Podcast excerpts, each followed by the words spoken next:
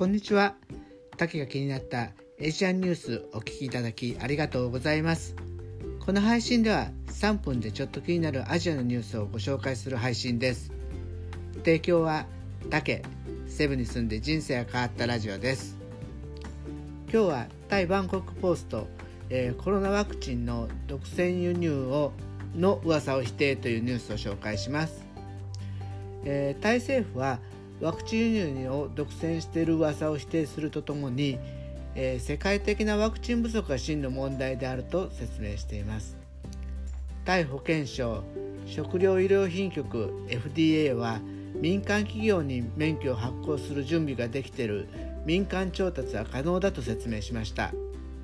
一方でワクチンは公共財でえー、大半の国が政府機関を通じて調達していて商業販売は認めてられないとも報じています、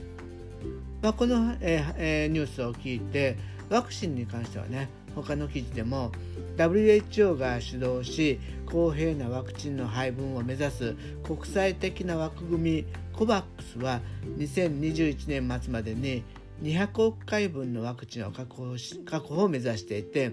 すでに日本を含む156の国と地域の参加を見込んでいるそうです。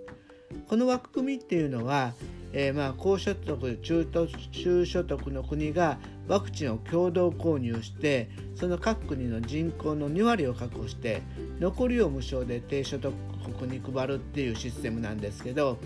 まあ、計画通り進めば世界人口の3分の2はカバーできる見込みなんですけど現段階ではまだ7億人分程度しか確保が見たって確保できてないってそう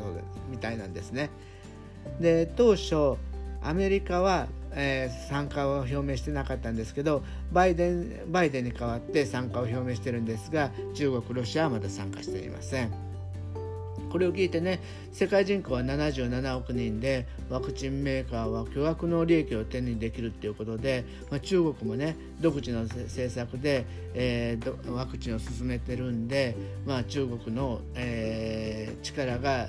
えー、発展途上国で大きくなってるんじゃないかなっていうふうな噂なんですけどやっぱお金はね力が伴うものなんでより弱者への思いやりとか義務の精神をえー、教えることが大切だと思いました。